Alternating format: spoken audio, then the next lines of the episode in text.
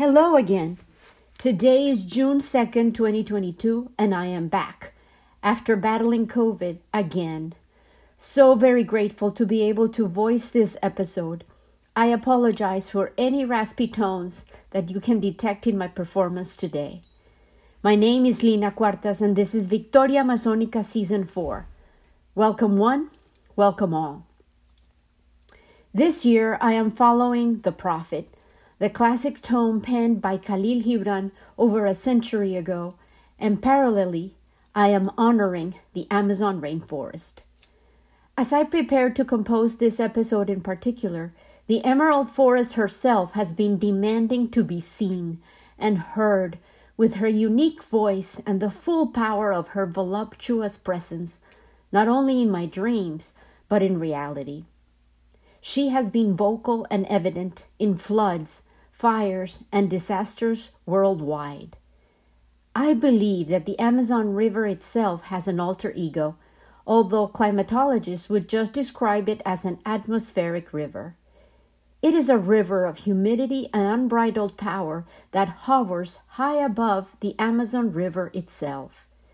It flows as a mass of collected water droplets over the currents themselves, and as the bed of the river has become altered the rainforest decimated, and the density of the human populations that live along the Amazon's many tributaries has grown, the catastrophes that this moody twin of the river creates have been affecting towns and cities with floods, mudslides, and the destructive power of water that penetrates the communities and often destroys property and leaves death and misery in her trail.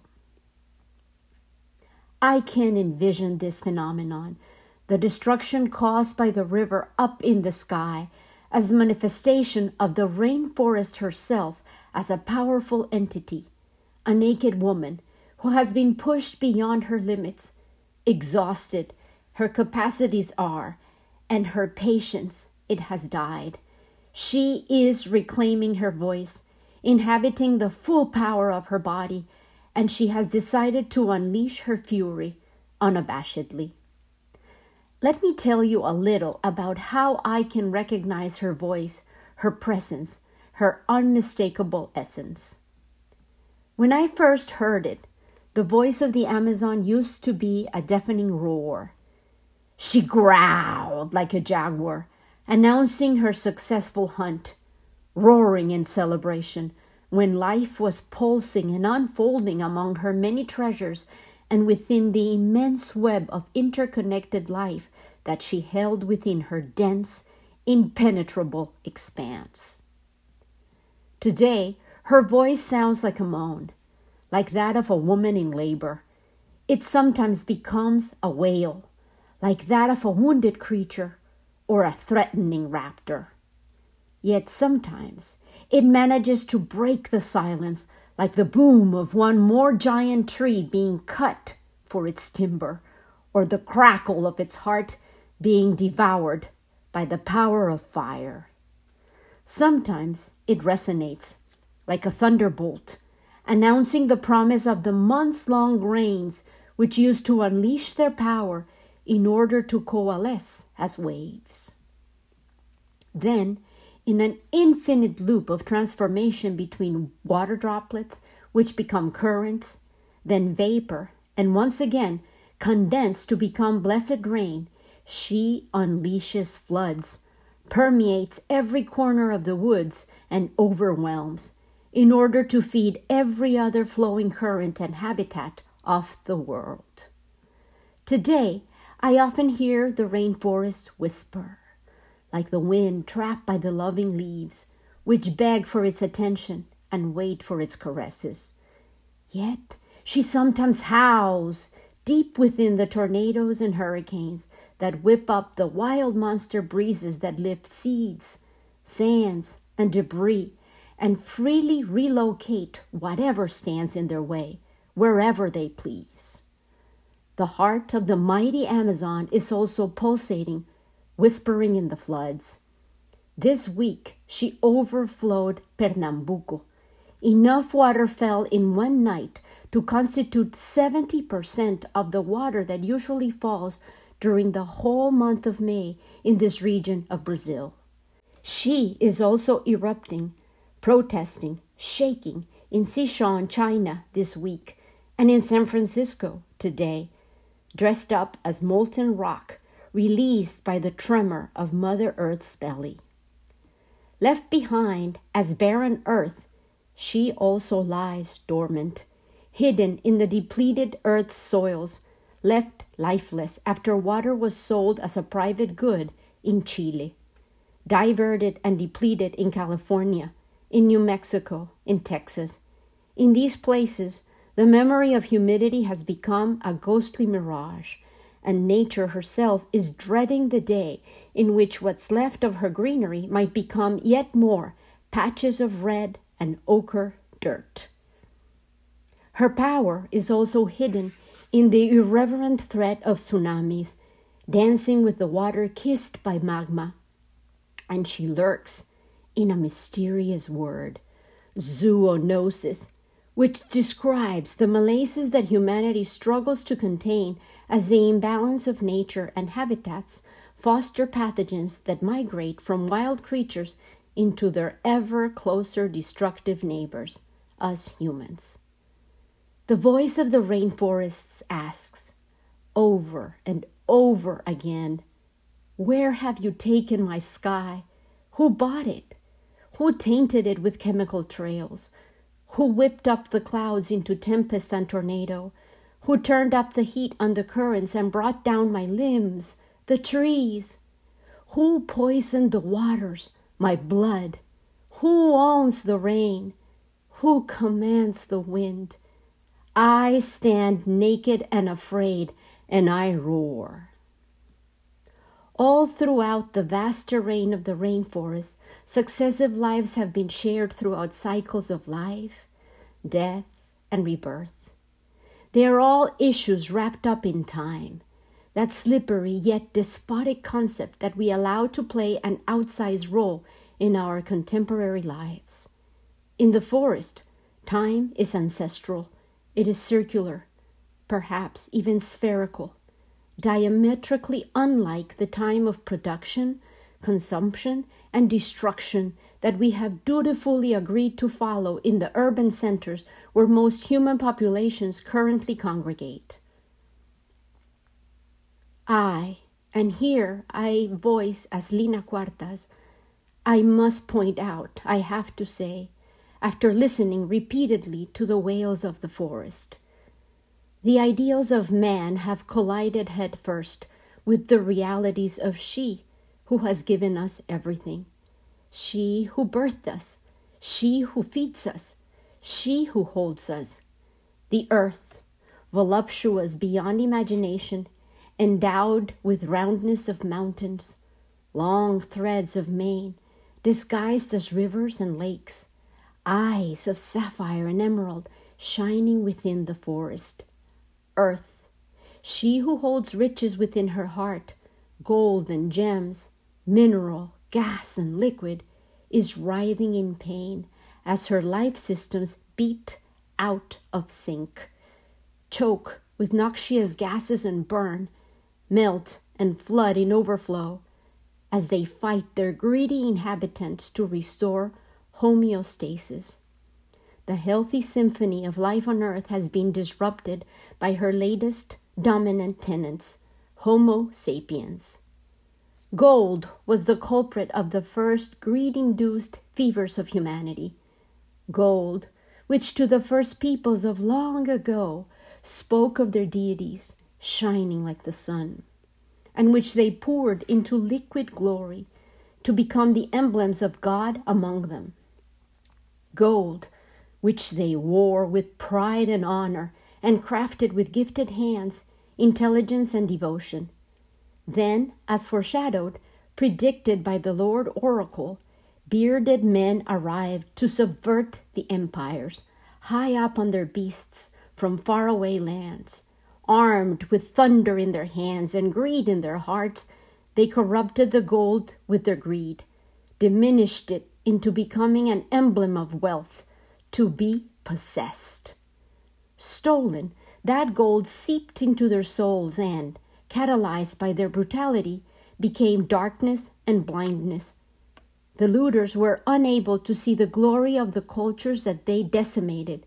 The land, the forests, the waters, the colorful bounty these lands themselves offered, the crafts of the people, the wisdom of ages they carried within, the knowledge of their beloved forests, the rhythms of their environs, the dance unfolding within that cradle of life, of man, flora, fauna, the delicate balance which had been woven for eons was suddenly disrupted. Paradise became reduced into commodity. The agenda was the pillaging of the land itself, sacred habitat of unlimited richness, and the domination of its peoples, the others, labeled as inferior and disposable, was deemed justifiable. The generosity and power of these kingdoms was obliterated. The abundance of lands of exotic and mysterious riches was subdued as female, and the rape is not over. One of the victims of the Pernambuco, Brazil floods asserted, We never saw so much rain in so little time. I saw the landslide happen. First part of the hill gave way, and then it was just a tsunami of mud. It nearly took out my house. Jose Marengo, research coordinator at the National Center for Natural Disaster Monitoring and Alerts in Brazil, told the Associated Foreign Press. Climate change could be responsible for the rise in the extreme, violent rain that is being detected not only in Brazil, but around the world. 223 people were killed in floods and landslides in Petrópolis, Rio, in January. 28 lives were lost in Sao Paulo, more in Comunidade dos Milagros, Ibura neighborhood, and in Jardim Monteverde and Carreiro da Várzea. Bolsonaro, the king of rainforest destruction, commodification, and exploitation without limits or logic, the current Brazilian president simply declared Unfortunately, these tragedies happen. A country the size of a continent has its share of problems. Bolsonaro made no offer of solutions, claimed no responsibility, or expressed empathy or compassion. He responded as usual with the characteristic apathy of a leader who denies the needs and rights of his people and his direct responsibility to provide for them. Clothes could never cover up the malice, neglect of authority, and disregard for human suffering that many leaders around the world react with when confronted with the consequences of the mismanagement of resources and the repeated abuse of habitats whose well being our own species depends upon.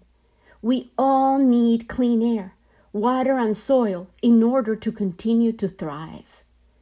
We have left nature unclothed and devoid of protection, and she roars, naked and fed up, in response.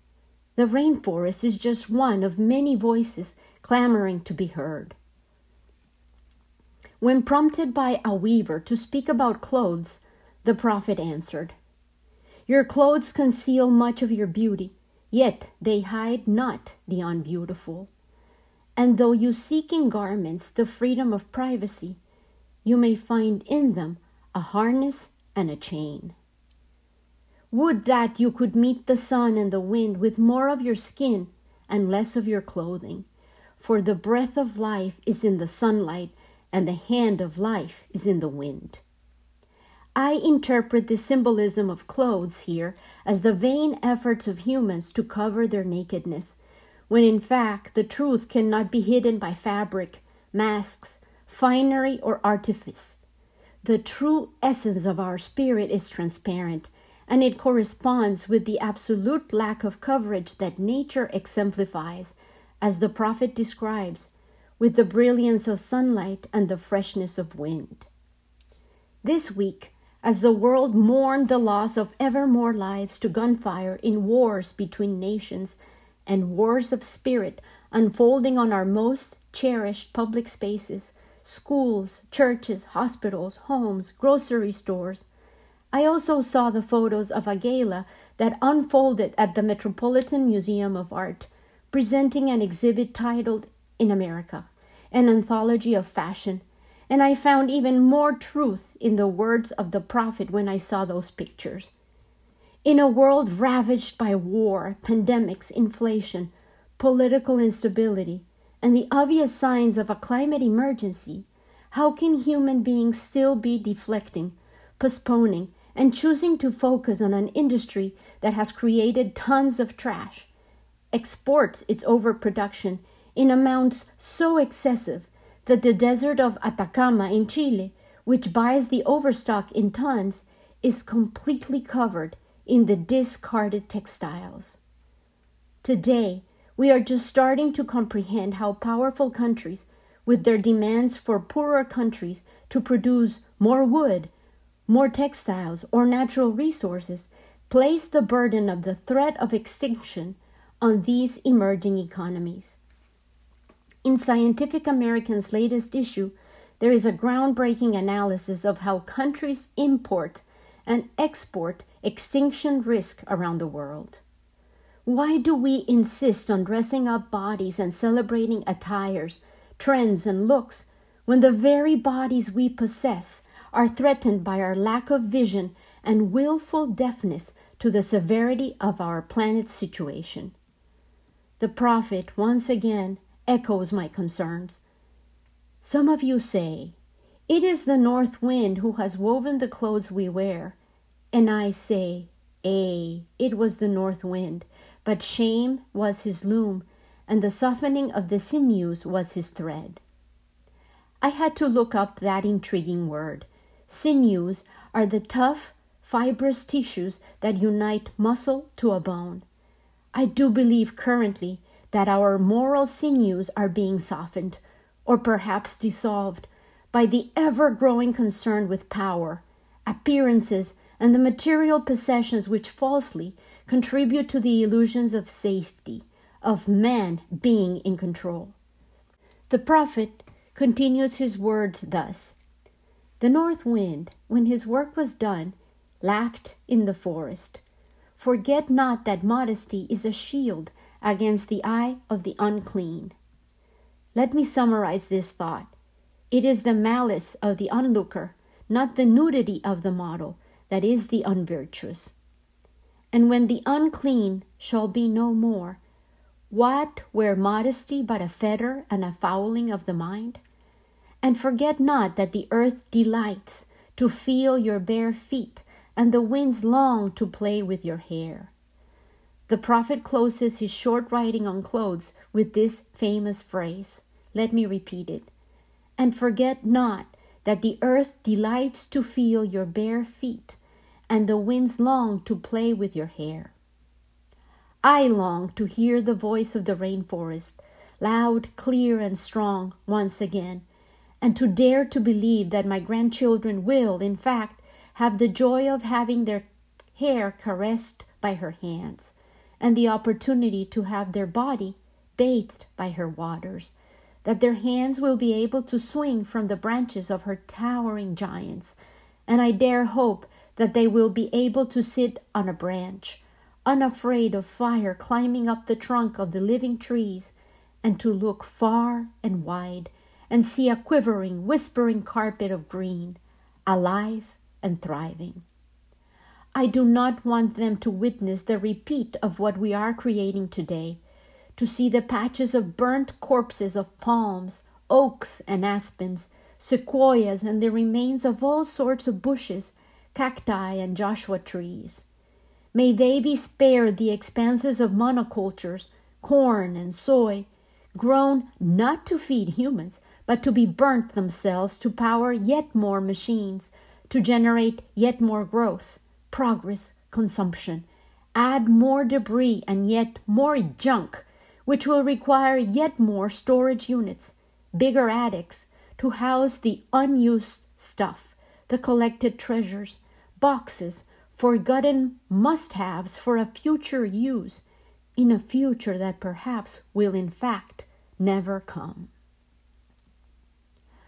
Yet I still believe that we can be better ancestors.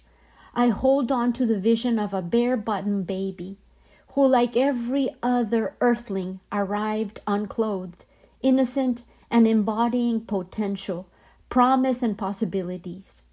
May each human have the opportunity to delight in the sunshine, clean air, and soft breezes. Every human being is the solid container of the promise of a future whose innocence requires no cover, no shame, no modesty, no artifice. Every single baby belongs to a species who can still realize that it has lost its way. May we be awakened by the voice of nature, demanding to be listened to, roaring in desperation. Let's dare create a new way of living in which sunlight, water, clean air, and being outdoors do not become stories that previous generations alone enjoyed and then destroyed and did not protect.